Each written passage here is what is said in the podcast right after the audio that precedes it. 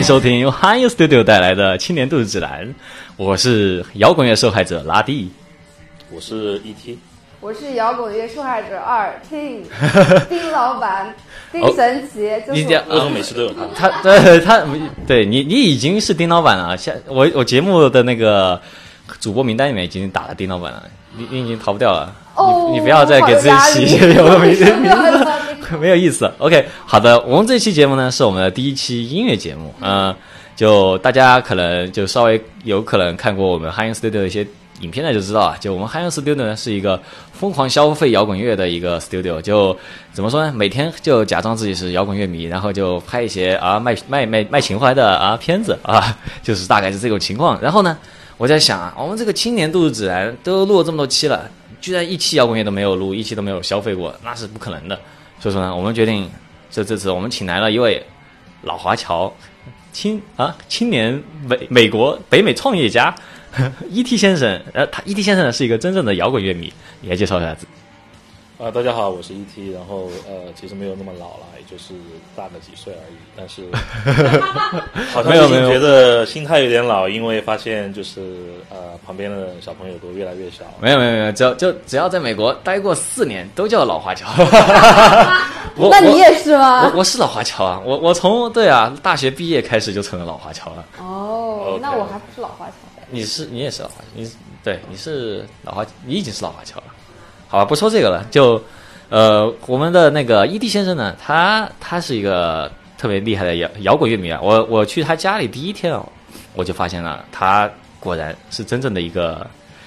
老炮。就我一下就不敢在他面前提摇滚乐了，为什么呢？就看他家里啊，挂的全是 Joy Division 的呃海报，穿的呢 也是 Joy Division 的 T 恤，手机壳呢也是 Joy Division 的手机壳，并且他的书柜上。除了 Joy Division 的传记以外，就也没有多少别的书。当然后他他当时嗯，就我就当时我我我就还是非常的不识趣嘛，我就问，哎，你是 Joy Division 的乐迷啊？然后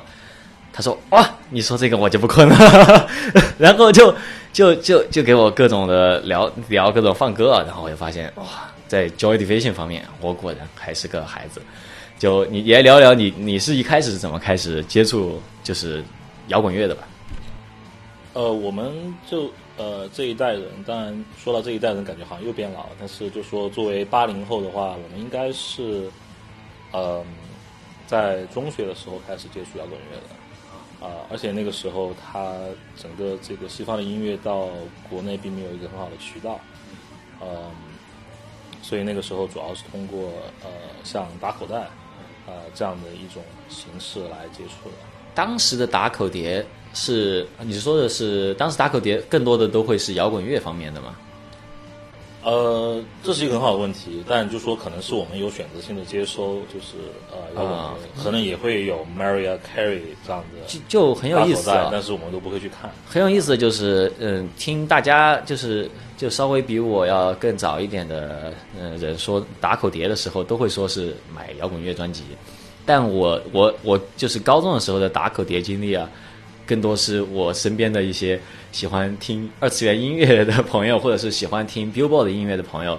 然后呢还会带我去买打口碟，然后打口碟卖的更多也是那种，然后我觉得选择的话，你放眼望去就基本上是 Billboard 榜单的感觉，就很少有所所谓传说中的卖那种什么呃什么什么摇滚乐的碟啊，或者是专门有摇滚乐分类啊，这种都没有。哦，这个跟我们当时的情况是完全相反的。呃，我觉得可能是我就是呃，我成长的那个城市可能有一些特别之处吧，因为呃，它本身是一个工业化的城市，所以可能会有这样的一些影响啊。然后呃，甚至我有一个朋友是呃卖打口碟的，他后来开了自己的打口碟店，嗯，就是呃那个店的名字也很很很有意思，叫 Metallica。哦，那还是。卖金属的，卖金属。他什么都卖，他只是说他的店的名字叫 Metallica，然后整个一个店全是打口碟，然后他就可以作为一个 business 来来来做，但最后也就做两三年，就因为他的这个受众很小嘛，所以后来就变成了一个有点像这个 club 的感觉。哦。但是最后也就把它关掉，关掉之后我们就开始去他家里面听音乐，啊，就发现最后其实并不需要有一个店，只是一个一个一个组织的一个形式而已，这样其实蛮有意思的。就当时在在网上听歌这种渠渠道还没有，然后就大家有一就很容，其实我觉得在当时的年代很容易培养起就一群人有一种口味这种感觉。对，当时其实我觉得整个文化的性质是非常统一化的。对，呃，我们从小接受的教育也是非常统一化的。嗯，呃，但是就说在那个时候，我觉得呃一些西方的音乐进来以后，呃，在在中学的时候，你会呃第一是很好奇，呃，然后那个时候，如果本身你对传统的所谓的这种应试教育有一些叛逆的话，其实那个时候大家都都有一些叛逆的萌芽。对对对对。然后遇到了这种西方的音乐本身，再加上打口的这种形式，给他一个很稀缺的感觉，就很容易把这把火点燃。啊，对对对，就就，那你说一说啊，你就是我大家都听出来，你最喜欢的乐队啊，果然还是 Joy Division 啊。你一开始呃就意识到自己特别喜欢这支乐队，或者我们说的更广泛一点啊，你一开始意识到你特别喜欢后朋克这种音乐风格，呃，是从什么时候开始的？呃，大概也就是在高中的最后一年吧。呃，因为在刚开始接触西方摇滚乐的时候，呃，基本上是在初中的时候，呃，那个时候就说什么都听，啊，其实那个时候和就是呃很多八零后一样，对于摇滚乐的认识主要还是在唐朝啊、老崔啊，对，呃，然后这个呃黑豹啊，啊，所以它还是一种非常传统的形式摇滚乐。呃，那个时候其实对我们整个音乐的理解有一个很大的这个影响的一个人叫杨波，杨波，对，他是一个一个一个近乎传奇的一个人物。他当时作为主编，呃，发行了这个叫《朋克时代》，啊，这这一个就是非常就是现在看起来是一个就是呃一个文化基点的这样一个存在。啊，就是我觉得是非常非常非常在难以重复的一种一种一种一种作品。当当时你会去购买这个，就是会每期的去购买这个杂志吗？对，每它一共就也就出了三期，啊，出了三期，但是它也它是作为有一个另外杂志叫《音乐天堂》的副刊，啊，《音乐天堂》是最早通过一种音乐杂志的形式来介绍西方音乐的这样一个杂志。那个它那个时候的《音乐天堂》会比较更宽泛一些，就它也会介绍一些欧美主流音乐。当然，他不会去介绍 Backstreet Boys 这样的音乐哦，是吗？但是，但是呃，朋克时代的话是是呃，从这个金属到死亡到哥特到朋克到后朋克啊，它都会有一个系统的介绍。所以最开始我们都是什么都听啊，但是我觉得可能这个更多是个人的个人发展的一个一个一个一个，就是你个人对于音乐呃文学哲学。呃，到最后你会发现，它逐渐的变成了更更加统一的一个形式，啊，因为我在我在高中的时候开始看呃存在主义的呃一些哲学和小说，然后发现存在主义和呃后朋克的感觉很相似，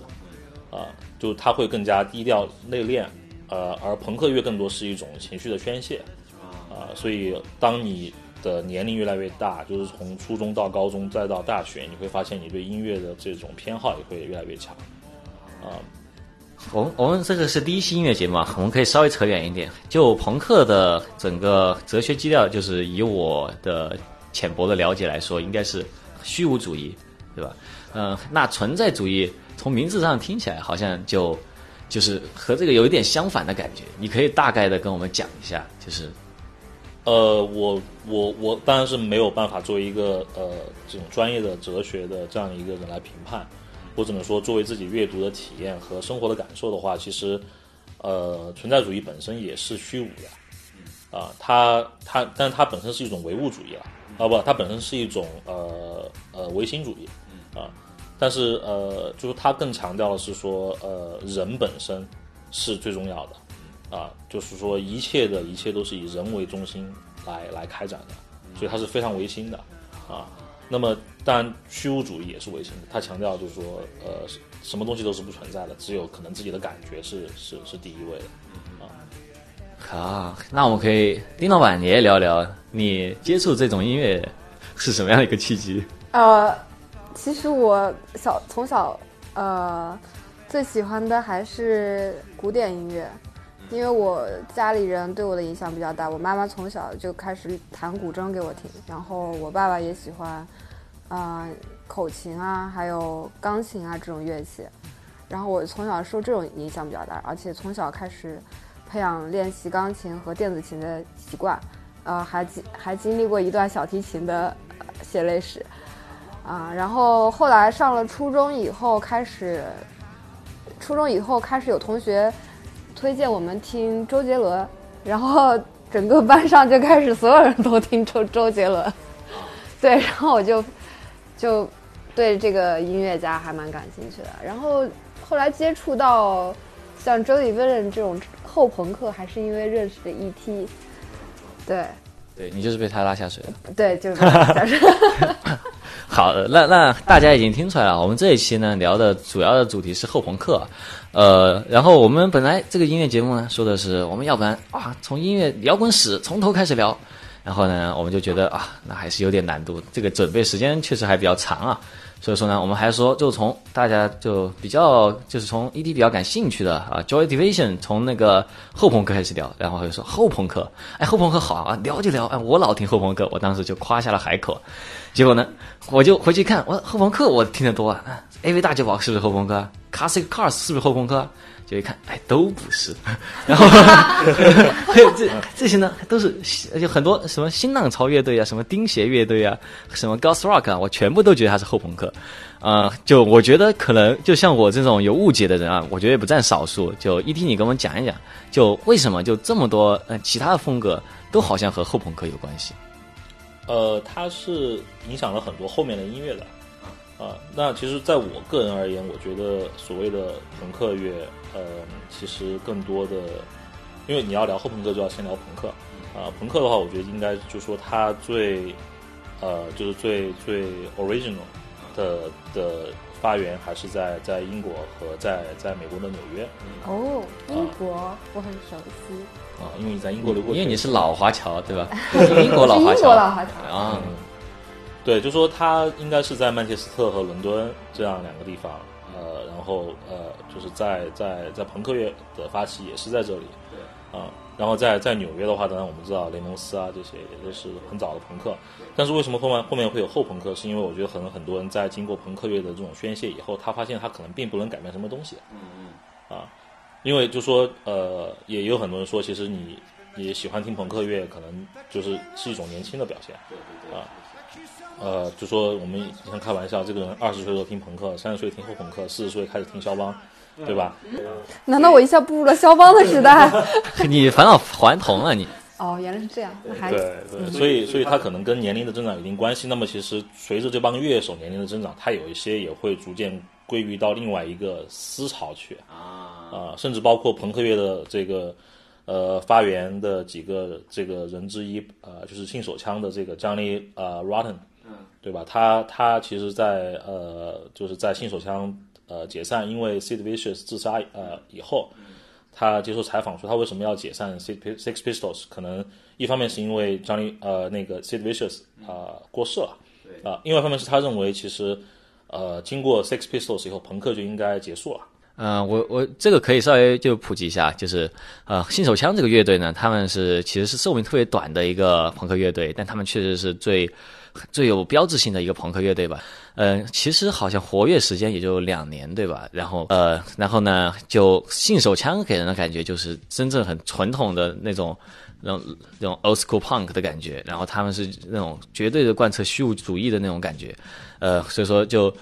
就通过这件事，其实大家可以看出来，就朋克运动啊，就是在英国其实是一个寿命特别短的运动。然后呢，你仔细一看后朋克和朋克就这两个运动啊，就时间跨度就是相相差其实并不大，就大概都是七十年代，然后七十年代末到八十年代，就大概是这个时间。对，对对对对对，所以就说，嗯，在在在在朋克的这一这做，其实朋克更多是一种运动，对对，音乐只是它的一种表现形式。呃，因为因为包括就是说，像很多人他也在开玩笑说，你去看新手枪的这个现场演出的时候，Sid Vicious 其实只是装了样子，这个好像是真的，对吧？好像是真的，就他可能他自己都不会弹贝斯。对对对。呃，然后在另另外一个后朋克乐队的呃现场，就是我们说的这个中文叫耶稣玛丽锁链，就是 Jesus Mary Chain。啊，他的一个他的贝斯手在出道的时候贝斯只有两根弦啊，然后他们在接受采访的时候说，为什么你的贝斯只有两根弦？然后他的那个主唱说，如果你给他再多的弦，他就会 confuse。哇啊！所以，所以在他们看来，音乐只是一个载体，音乐只是一个形式，它更多想表达的是一种文化的运动。对对对对对，就有时候你去听一些朋克的专场，我我有去过，就是特别是如果是特别脏、特别地下那种，它的失真是开的特别大的，就是有有有些时候，就你真的你去弹一下的话，其实你很难听出来，就有人在乱弹这些。就就其实主要的还是那种现场的氛围，然后还有就当时的那种。就是整个当时青年文化氛围，其实就是特别需要朋克这种特别特别脏、特别嗯无拘无束的一种音乐形式来表现吧。对对，我觉得如果说你我们要概括朋克跟后朋克的区别，呃，其实可以很简单的概括，就是朋克是反抗，嗯，后朋克是思考。嗯，就是说他从他从他从一段时间的反抗之后，发现不行，我还是得去思考一下，啊，到底是。呃，想要想要表达什么，想要改变什么，或者是想要传递什么，啊，那么这个其实就回到我们说为什么会我会很喜欢 Joy Division，因为它是一个非常非常非常非常哲学化的一个乐队。哦，啊，就说他的这种就是他的这种思考的深度和他体现出来的这些内涵，其实远远超过了这个乐队他当时这帮人在他他在他年龄段能够达到的一种正常的高度，就是一个特别年轻。对对对，就说他，他就说，其实，呃，在他这个二十岁不到的时候，他在他的歌词里面和他的一些呃日常的随机里面，体现出来对于这种生命的思考，他的这种就是哲学高度。就其实已经就是非常的可怕，就是高，就是让让人觉得完全不是一个二十岁的人在在在想的一些问题。其实我先可以给大家聊一下，就 Joy Division 是什么样的一支乐队啊？就是大家其实呢，可能你没有听过 Joy Division，但你一定看过他们的一张著名专辑的封面，就是那张呃纯黑，然后是有一些呃白色的那种波纹线的组成的那种。呃，栅栏一样的那种，就大家很多可能都买过这种 T 恤。呃，这张专辑呢叫做《Unknown Pleasure》，呃，然后这是特别有名的一张，就特别标志性的一张后朋克专辑啊。呃，就这这个乐队具体的，你 E.T 来跟我们介绍一下。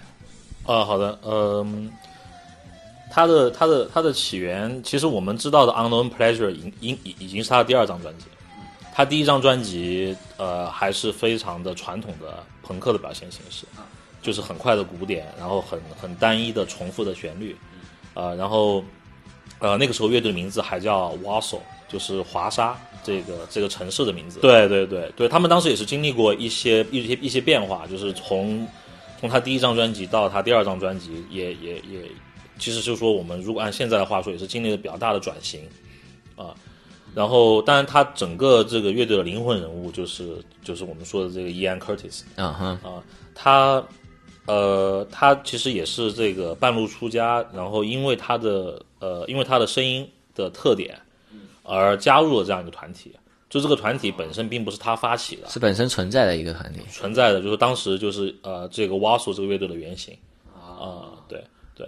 然后就是说，这当然我们因为刚才提到这个专辑的封面是，其实有一个很有很有意思的统计，就是这是在摇滚乐历史上被呃无版权使用的最多的一张图片。你的意思说是在各种，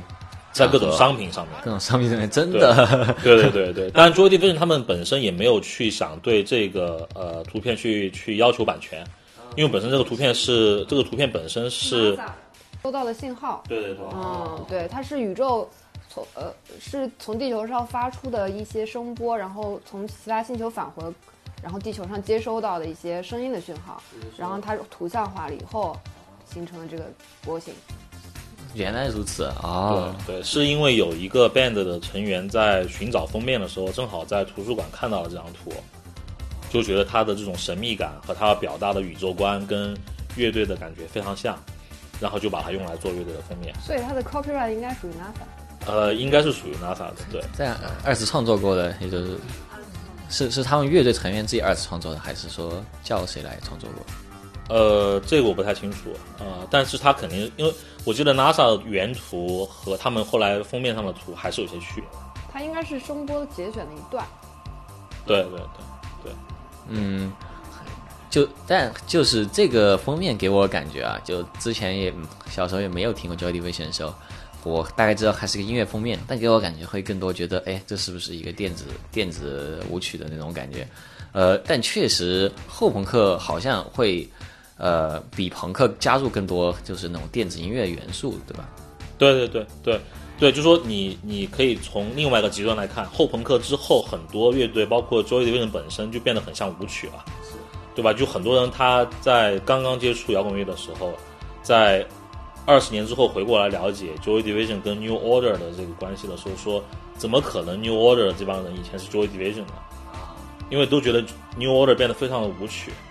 啊，就是好像 New Order 是一个非常呃，就是用现代话说叫非常正能量的一个乐队，而 Joy Division 是一个非常就是反反呃非常就是这个反反噬和厌世的一个乐队，怎么可能这两个乐队是来自同一个同一帮人？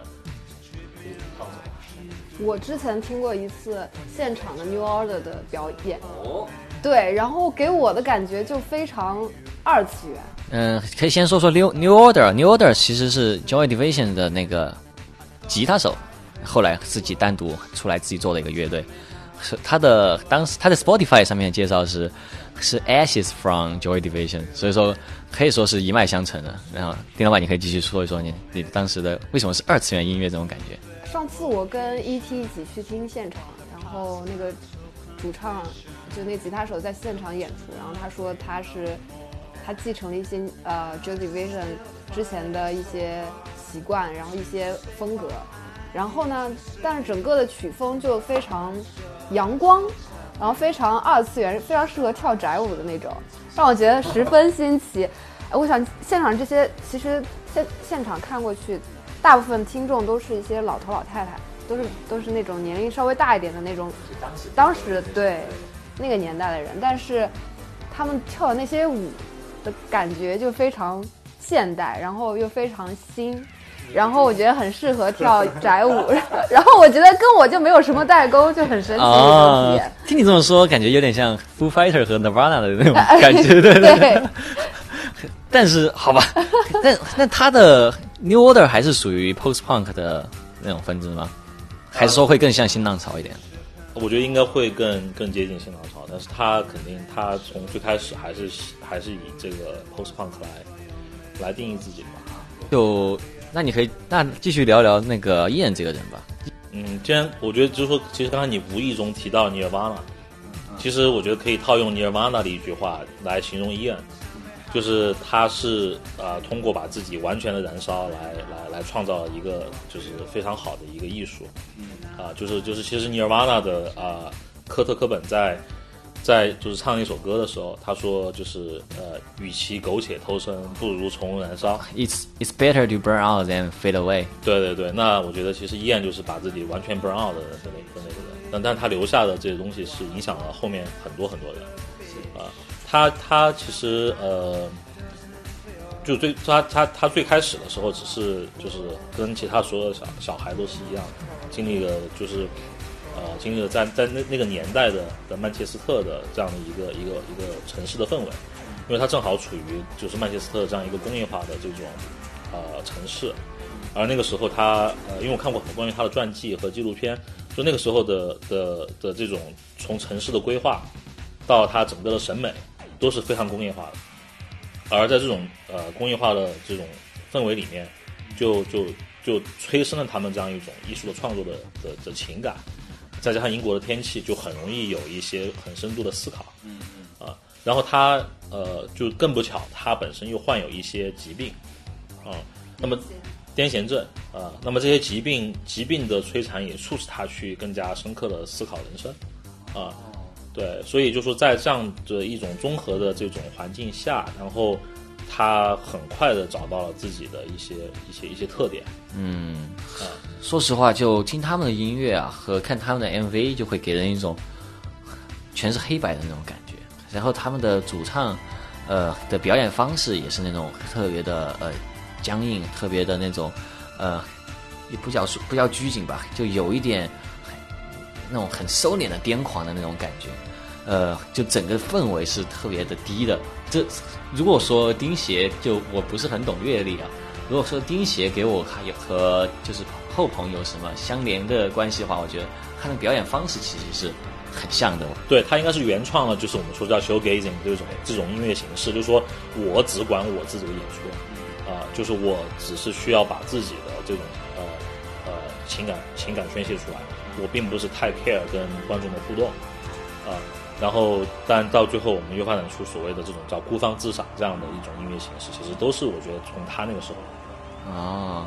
那整那我还看到一个比较有意思的事情啊，就是 Joy Division 这个乐队呢，它其实除了主唱以外，大部分人员还算比较固定，但除了鼓手换的特别频繁，你知道这是为什么吗？呃，我记得印象中就换了三个鼓手。哦，哇，四个，这还还蛮多的，就有点像，又又有点像 Nirvana 的感觉，对对 对对。但是他们后面音乐接近成熟和定型之后，就一直是那一个鼓手。对对对，就是在那个就是那个 On No Pressure Pressure 之前，对对对，狂换鼓手，对对对，On No Pre On No Pressure 之前是换过好几个，呃，但是就说你我们说到他的鼓点，其实这也是我和我另外几个很喜欢 Joey 的朋友觉得特别特别特别就是有有特点的一点，就是他的鼓手真的很厉害。啊，就是它 Joy Division 的古典，呃，你能够就是它其实是 carry 了我觉得一半的音乐的这个这个这个价值。嗯，对他们 是的。嗯，那就说到这一点啊，那你可以聊聊就是呃整个英就曼彻斯特这个城市，就对于这个 post rock post punk 它的这个影响吧。呃，我。就是说，当然只能说，可能从从遥远的地方去了解这个地方。呃，虽然我有我我有去过一次曼彻斯特，其实那次去曼彻斯特是到英国出差，然后呃，正好就有一天的时间，就选择去了伊安的墓地。啊，呃，它是呃在曼彻斯特的旁边，大概半个小时。啊，那个城市叫呃 Macclesfield，是伊安出生的地方。嗯，然后你到了那个城市之后。呃，不管是 Macclesfield 还是在曼彻斯特市区，你就能了解到为什么这个城市会会催生这样这样这样这样的一些音乐。呃，它确实是有非常重的这种工业的色彩，呃，然后也也有这种非常典型的英国的这种比较让你觉得压抑的一种这种气氛啊，因为天气的原因。曼彻斯特其实是是个工业城市，我我其实不知道哎，我一直以为都是踢足球，我就知道。对，曼彻斯特是英国。第二大的工业城市，第一，它它应该算是工业革命的发源地。它属于英国偏北的一个城市。然后，嗯，之前还有一个城市叫 Coventry，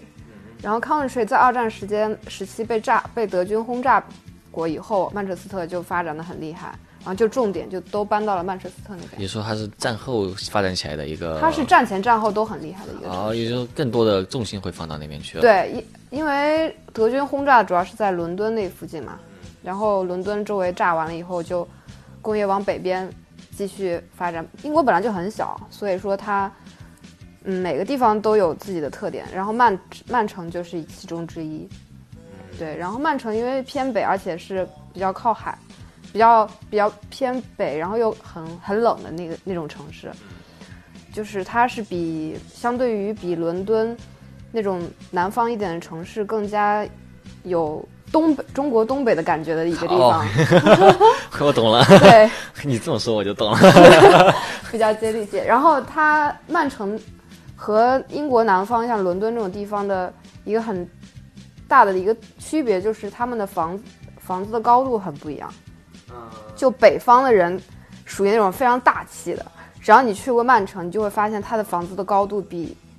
基本上是伦敦南方城市的两倍。一一点五倍吧，至少。说吊顶，吊顶，吊顶非常高。吊顶是指的是？就是就是一个一个房子的高度，一层楼。对对，从地面啊到屋顶的高度。哎，我是记错了，还是说还是说那个追火车是在曼彻斯特？哦，你说猜火车吗？Train Sporting，呃，Train Sporting 是在在北爱。在爱尔兰啊，在在爱尔兰，就是它更多强调是爱尔兰、苏格兰，就是那那那那个地方的一些氛围。嗯嗯，那你继续讲你那个去 EM 的事情吧，我还挺感兴趣的。OK OK OK，就说呃，当时是从从伦敦坐坐火车到到 Maxfield 下车，然后呃，它其实就很一个很典型的小城市，啊、不像就没有曼曼彻斯特的大都市的感觉。呃，然后从火车站到医院的墓也没有什么好的交通工具，呃，然后呃，我是拖着箱子走过去的，走过去啊？对，因为叫不到 Uber，然后也不知道怎么叫出租车，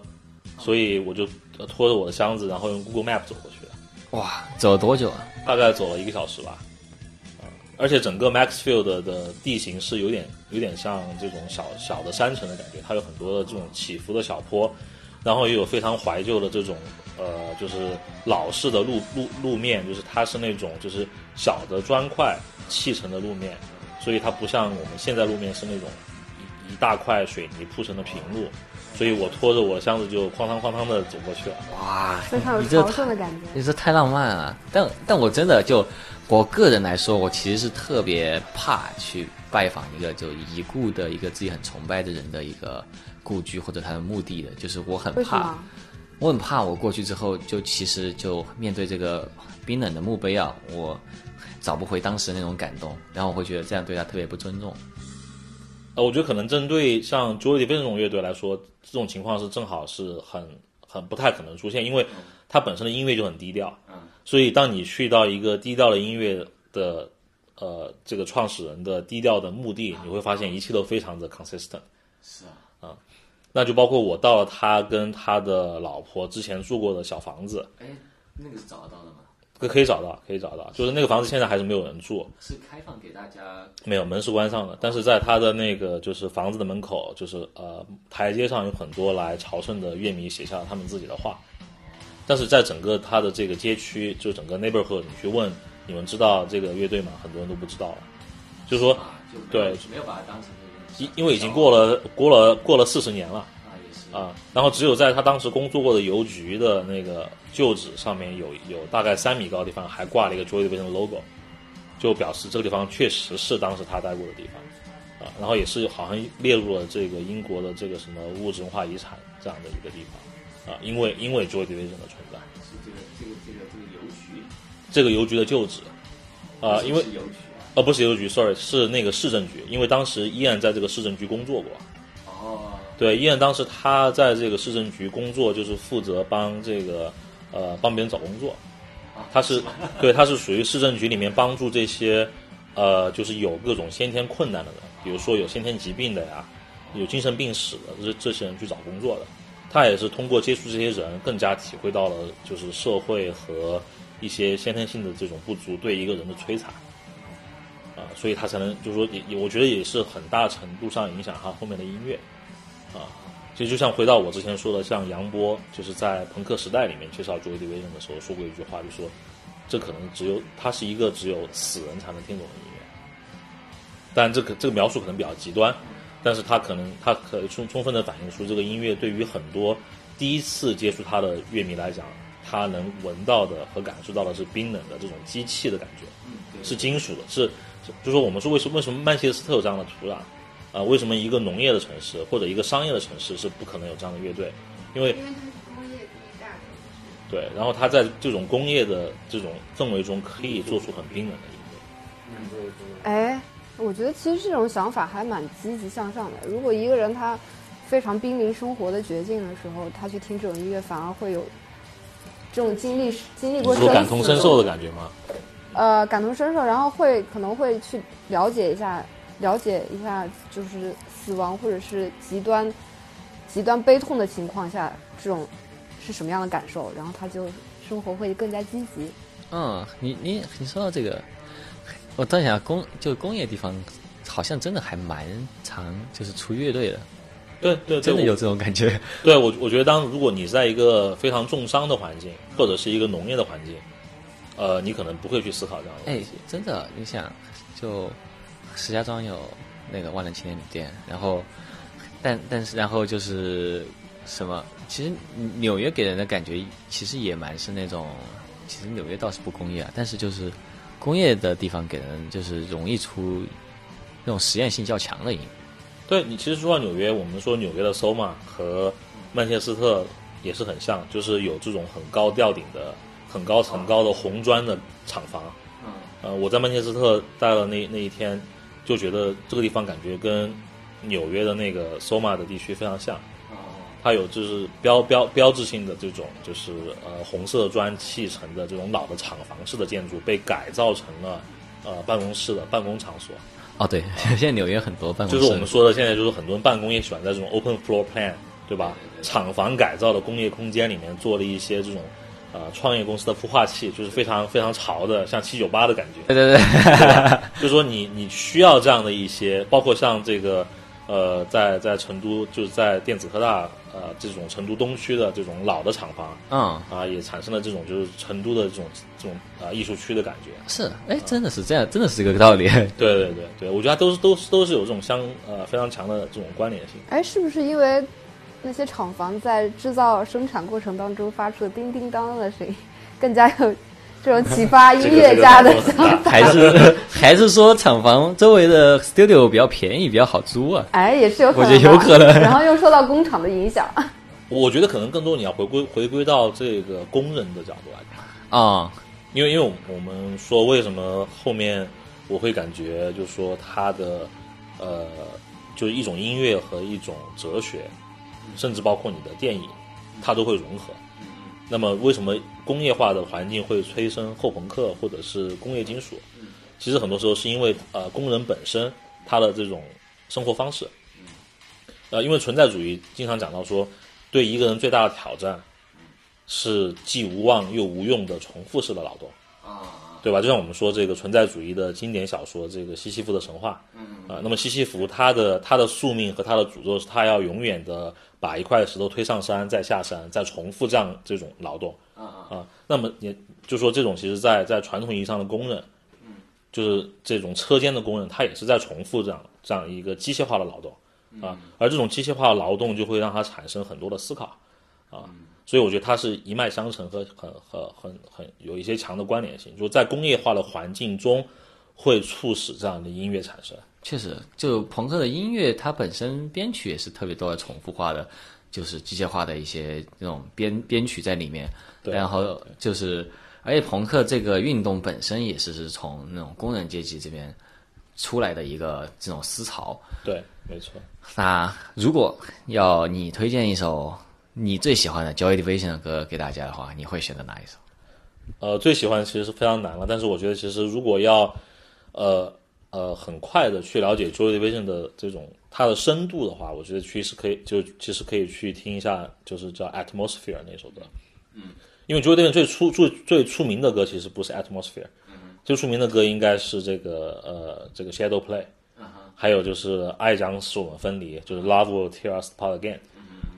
啊、但是就说其实我觉得最能体现他思维深度的歌应该是 Atmosphere。嗯为什么？呃，从他的歌词到他的编曲到他的 MV，都体现出一个非常宏大的世界观。嗯，呃，就他其实是对整个人生的一种思考，而这个 Love Will Tear Us Apart Again 更多讲的是他个人的感情纠葛。其实爱将使我们分裂，是他在他的妻子和他的情人之间很难做出选择哦，是吗？哎，这个故事是怎么回事？呃，是这样，他但这个其实，在跟 Joy Division 相关的电影里面，也是被反复拿出来讲的一个一个一个历史。呃，他他是属于就是我们传统意义上叫做 marry too early 的那种人。对他十八岁就结婚了。你说的是伊人伊恩，对对对，就他十八岁的时候，跟他第一个音乐的崇拜者，呃，叫呃叫呃 Debra，呃，然后就是因为他们这种很原始的这种情窦初开，就选择了婚姻这样一个，就是把双方提升到一个非常高的这种高度的一种一种承诺的这样一个结合。嗯，但是那个时候他没有出名。嗯嗯，他还是一个这个小的这个政府职员，负责帮一些呃，就是比较困难的找工作。嗯嗯。当后来他发现他的音乐，呃，逐渐受到这个很多人的认可，然后逐渐开始出名之后，他拥有了一切的所谓的成名的烦恼，就包括他后来发现，就是有一个呃，我忘了是比利时，比利时还是法国的一个记者，嗯，呃，就非常喜欢他的音乐，就经常会去他的演唱会。而这个记者本身也符合他一个，就是说作为一个乐手，对于一个传统的我们叫骨肉皮就 groupie 的定义，啊，就是非常的非常的现代啊，非常的知性，呃，也非常的有深度，啊，这样的一个人，也能够真正理解他的音乐，而可能他的老婆只是说，就是我会支持你做的任何事情，I will support whatever，啊，就说他可以愿意把他们家的房子抵押贷款去给他去给他买吉他和出版。他的专辑，但他可能并不是很理解他的音乐和他的思维啊，所以他就陷入了传统意义上的忠诚和他自己追求自由的这种，呃，作为一个艺术家的这种冲突，啊，这也是再再加上他后面的这个癫痫病越来越恶化，所以他选择了死亡。哦，这是这是这是原因之一吗？对对对，就他的感情的纠纷和他本身无法承受的生理上的痛苦，导致他选择了死亡。这这这真的是好，给大家放一首有异地推荐的 歌曲。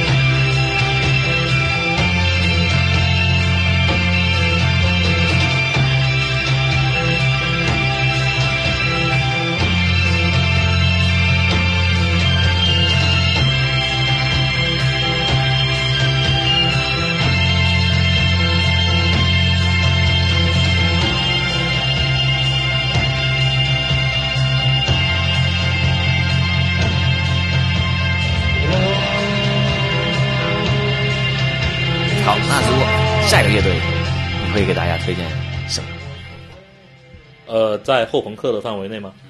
嗯，那我觉得可能呃，另外乐队我非常喜欢的应该是这个 The Cure，嗯啊，就是我们啊国内翻译的这个叫治疗乐队，治疗乐队，对，治疗乐队，它其实可能真的能够起到治疗的效果，它确实能比 Joy Division 更起到治疗的效果，对对，因为就说它的音乐虽然还是保留了就是传统的，我觉得后朋克的一些比较。低低的一些声线，呃，低的一就是它比较低沉，嗯，呃，不是那种属于明快的那种音乐的风格，嗯，但它的内容其实是非常的明快的，嗯，就包括这个 Friday I'm in Love，对对对，非常非常开心的一首歌，非常开心，非常的适合学英语听力的一首歌，对对，但是它也有它，其实我我最喜欢的 Q 的那那张专辑，其实可能并不是他最出名出名的专辑，嗯，我最喜欢的专辑是他那个专辑叫这个 Blood Flower。啊，就是呃血色的这样一个一个一一个花啊，雪花。然后呃，里面最喜欢的歌其实叫做 Maybe Someday，啊，就是啊可能会有这么样这样的一天。呃，这首歌就是我觉得非常呃，也能够体现出很多这种后朋克的精神吧。就他从一种朋克的反抗，变成了后朋克的一种可能更加低调的低调的一种思考。啊，也有一点虚无在里面，就是可能有一天什么事情会发生，但是我并不是并不是很确定。The Cure 这个乐队，他们好是比较有意思的，是他们是校园乐队出来的。他们是一开始是玩翻唱乐队的，然后呢，我感觉他好像相对来说，呃，并不像 Joy Division 那样，就是铁了心会想玩那个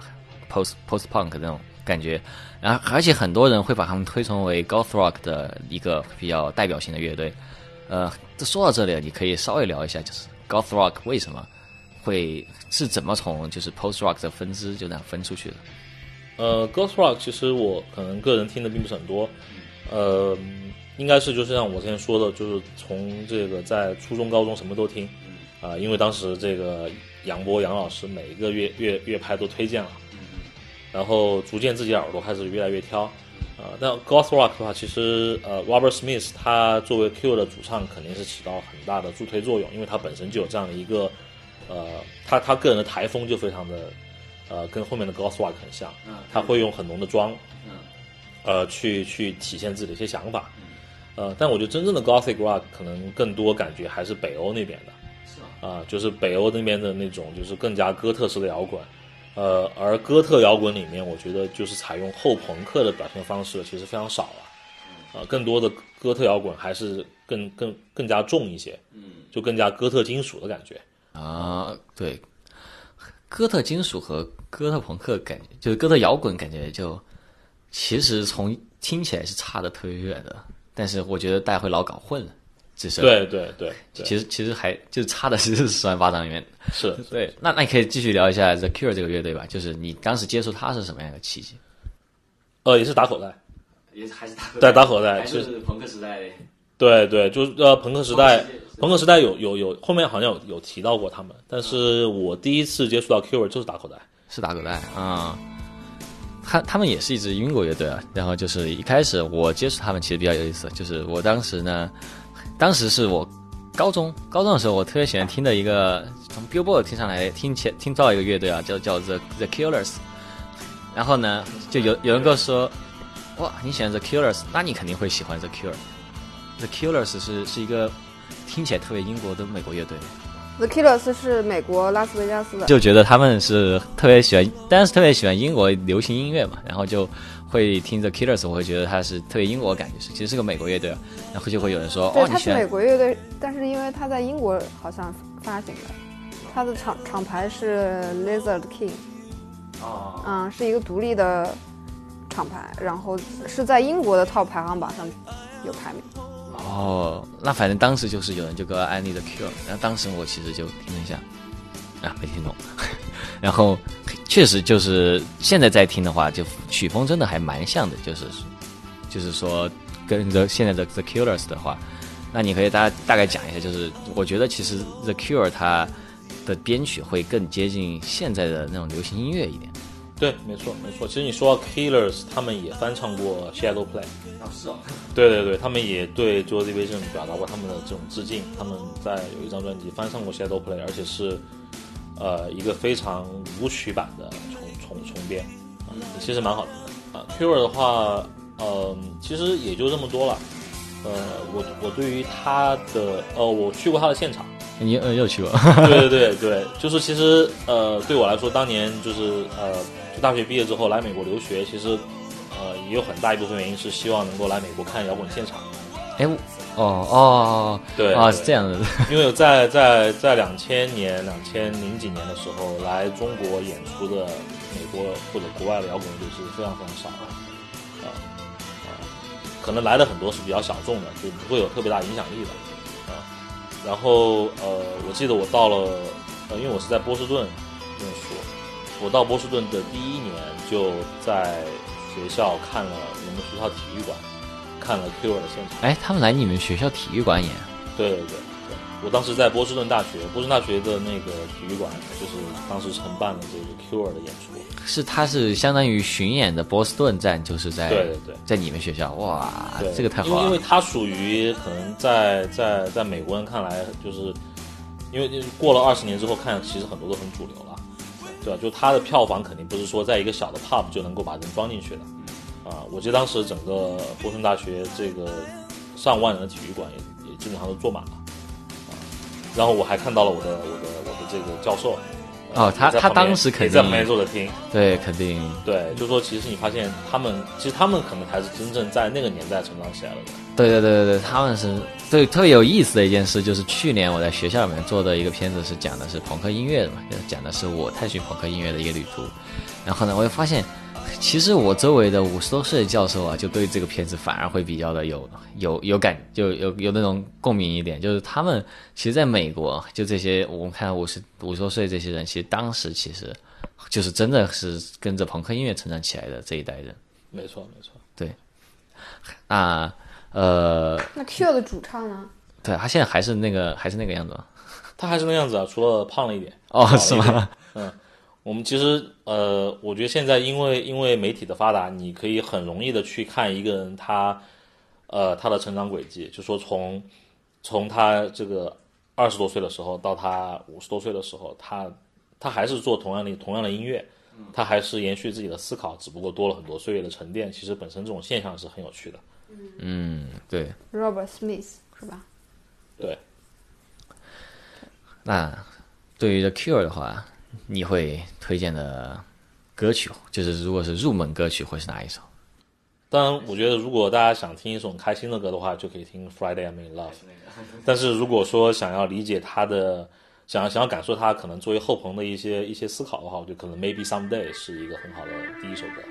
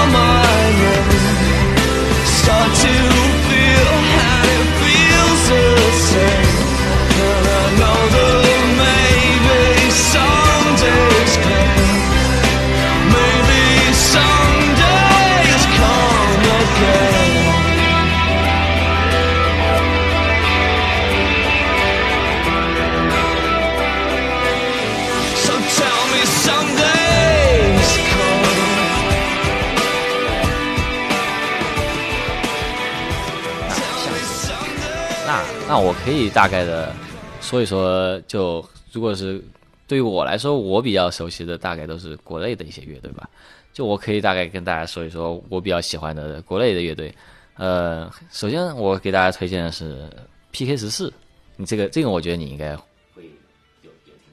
我有听过，而且其实我有一段 关于 PK 十四的一个小故事可以给你讲。那我先大概介绍一下这个乐队，你再来讲小故事。那个故事其实蛮有趣的。好的，那那那这个乐队是怎么回事呢？这个乐队它是一个九七年创创立的一个乐队，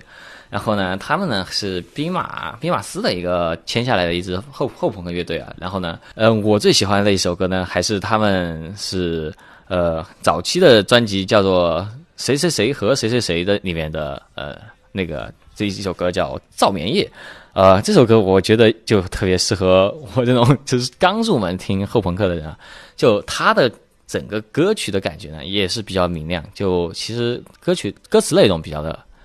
灰暗啊，但是歌曲编曲就比较像《新 Lost Control》。OK，现在你可以讲你的故事了。呃，其实我我我我是在读大学的时候，呃，在成都的小酒馆去过他的现场，是哪一年？呃，应该是零四年。我觉得我刚刚好像才看过那场的录录像，OK OK，所以你的脑袋就在里面。在，请讲。对，应该是在玉林西路的小酒对，馆，就是那个老的小酒馆。对，哇，那是一个这个成都地区的乐迷的一个一个朝圣的地方。对，呃，这个就是堂姐做的这样一个最最最早的一个专门做这种 House 这个 live 概念，house 的概念的。当当时是我在念大学，应该是二年级的时候吧。那个时候其实呃，因为我本科电子科大的，那是成都这个唯一不太有娱乐的地方。对啊，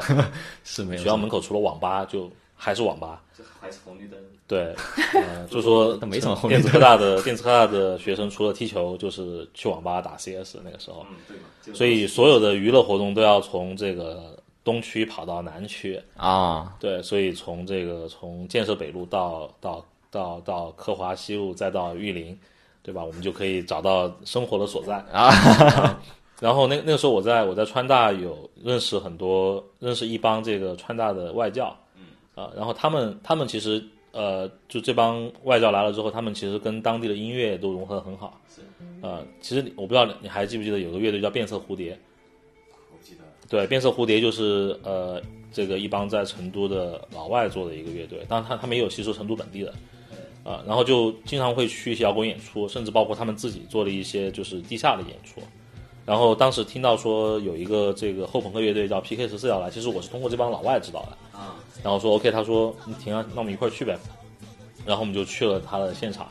呃，可能那个时候我对于他的期期望值太高了，就去了之后反而有点失望啊啊。就说可能感觉更多听出来是模仿。啊！确实，他嗯你你你有就我连着听的话，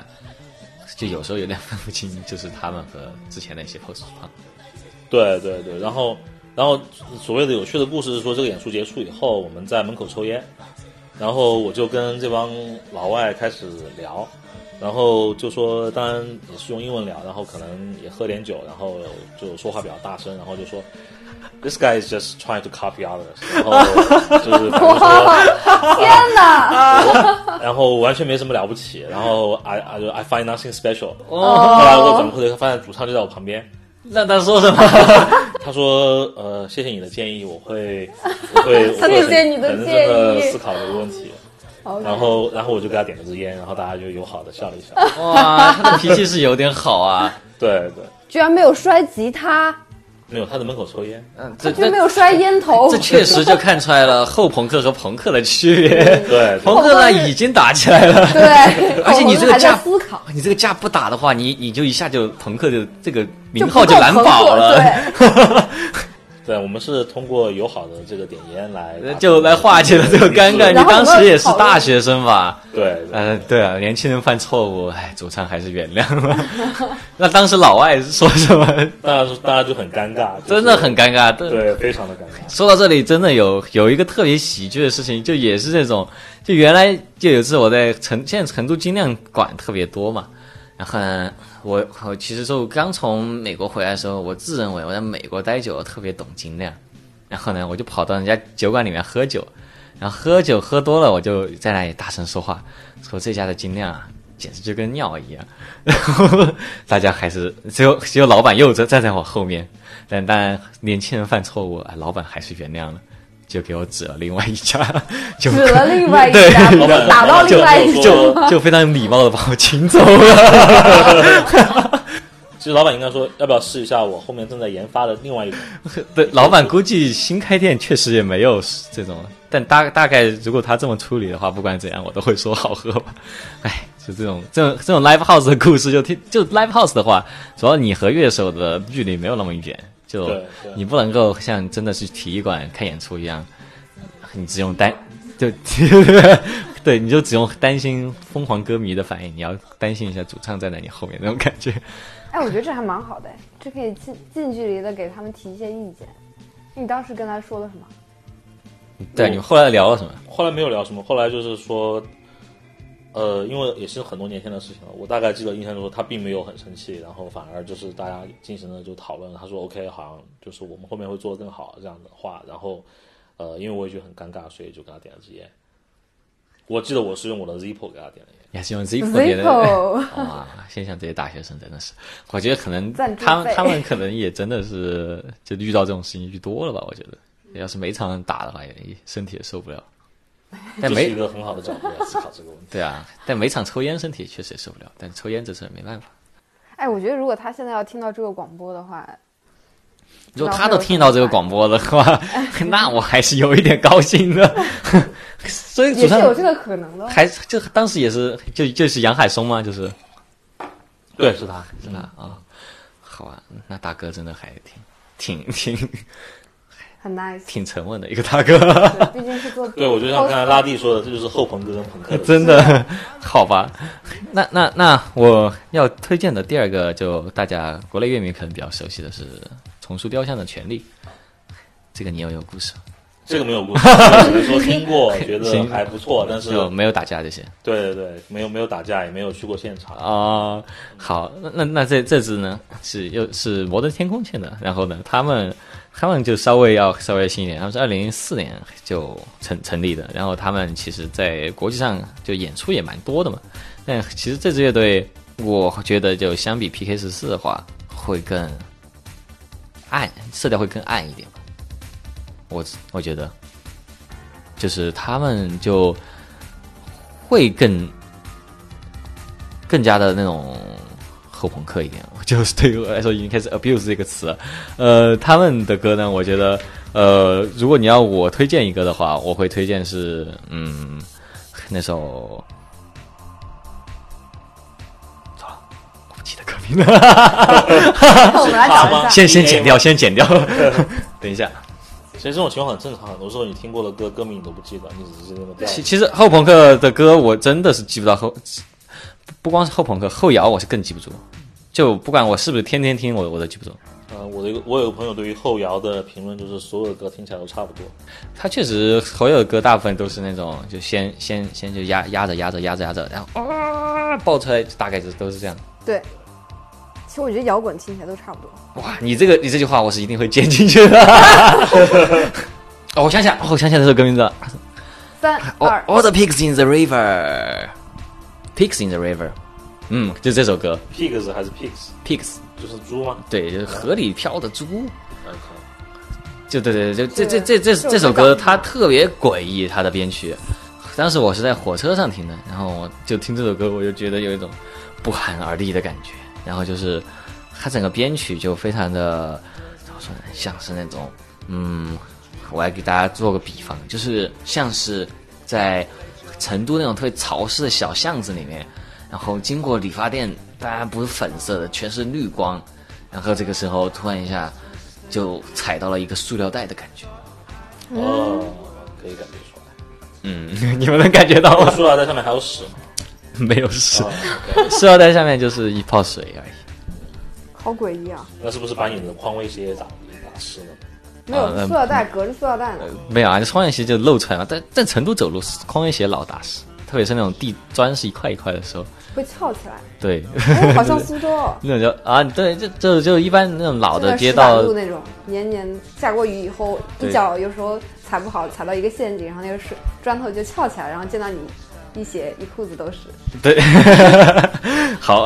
我们不扯远了。我觉得其实这期我们聊的还蛮多的。嗯，我们可以后面再找机会聊。对，我们可以后面再找机会聊一点，就是其他风格。就我觉得我们没有必要按照就是音乐史这样聊下来啊，因为再聊下来，其实就是要是让我聊聊聊布鲁斯、聊聊 jazz 的话，我也聊不下去，我也真的是临时抱佛脚也抱不出来了。然后我觉得其实就这种节目的话，就更多的是按照乐队和自己相关的接触的故事来推荐，因为我觉得大家也是想从这个这这这些节目里面是想找一些自己喜爱的歌曲嘛，然后呢，呃，去分享一些跟歌曲的故事，其实也是挺好的。嗯，然后下期可以聊什么呢？我觉得其实我我其实我觉得另外一个可以考虑的角度是说，从电影的原声角度来讲。电影原声的话，还真的可以。对，因为因为之前我也提到过，就是说从你的电影和你的音乐和你的这些，它都会都会都会融合。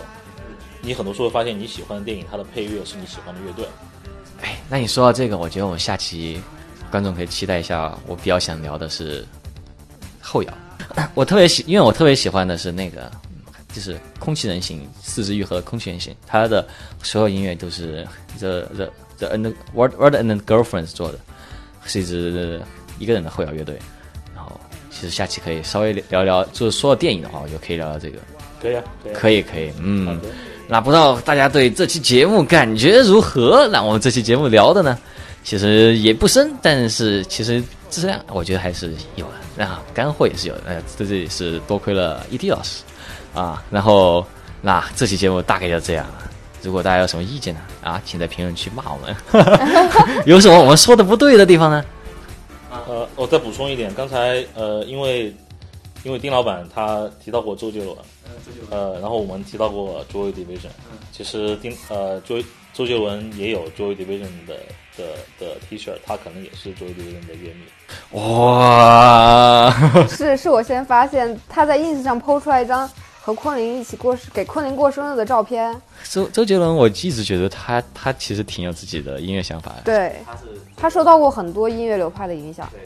那件 T 恤居然是 Joy Division 的 T 恤，就是这件。哦，是吗？是啊这一件一模一样的对还不是那个 u n k n o w n Impression 那件。对，这里可以推荐一下，如果现在买不到的话，可以去淘宝再搜一搜二手的，是 Zara 出的 Joy Division T 恤的限量版。啊，你现在正在穿的这件就是 Joy Division 的一个红色的一个 T 恤，它上面是什么？是哪一个歌曲的 MV 还是？就是他们那个呃，